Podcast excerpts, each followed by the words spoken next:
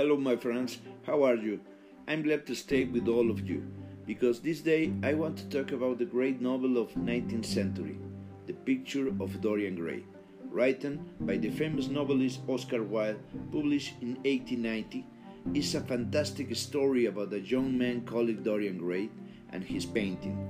It's a story about the wish for to stay forever young and never grow old.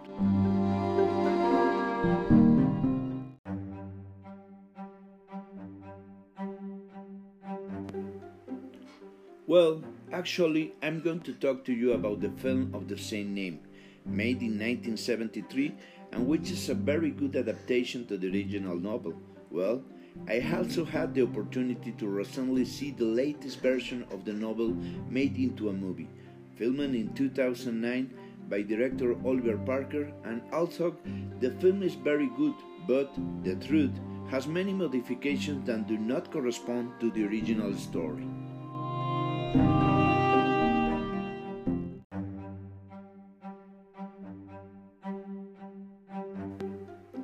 The film, The Picture of Dorian Gray, by director Glenn Jordan, is a film adapted for English television.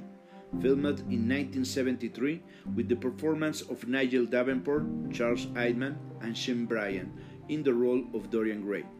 In case of you don't know the content of the novel or have never seen the film, I must tell you that I am going to give you a short synopsis of the film, avoiding making any kind of spoiler that could take away your expectations about this great story.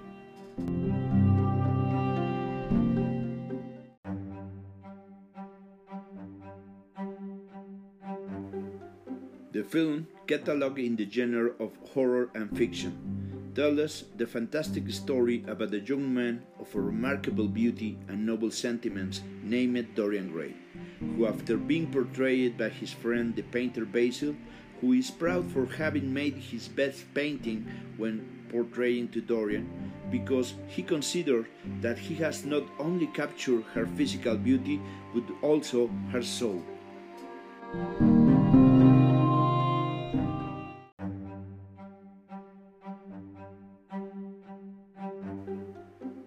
Dorian is amazed by his own image in the painting and reflects on the sadness of aging over time while his painting will remain intact forever. A very important character in the story will be Lord Henry, who will have a great influence on Dorian, a very bad influence that will make him to see how lucky he is to have the highest attributes of a man youth, beauty, and fortune. But the passing of time is very cruel and consumes the beauty and fortress of the youth. So, it is best to live on the edge, enjoy the pleasures of the world without reservation, without scruples, and without remorse. Faced with that vision, Dorian formulates a thought about the possibility of reversing destiny, and instead of aging, the painting did it. Therefore, he will be willing to give his own soul in exchange.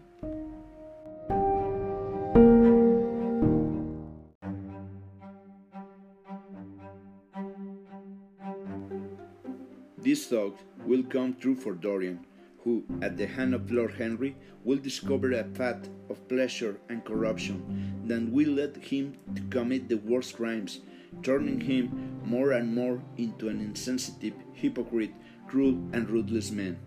However, Dorian discovers that each perversion, each lie, each deception, and each crime is marked on his portrait, where not only does the image age, but it deforms every day, turning into a monster. So he decides to hide the painting in the attic of his mansion.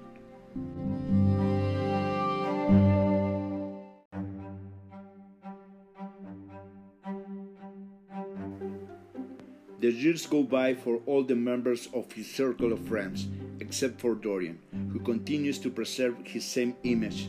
However, he's tired of with the life, a life of excesses, of satisfy his low instincts. He feels empty and bitter. Then he tried to redeem his past by giving himself over to the love of a lady. He thinks that he could still redeem himself and save his soul, but Dorian's destiny was already marked, a destiny built by himself, from which he cannot escape, even with his own death.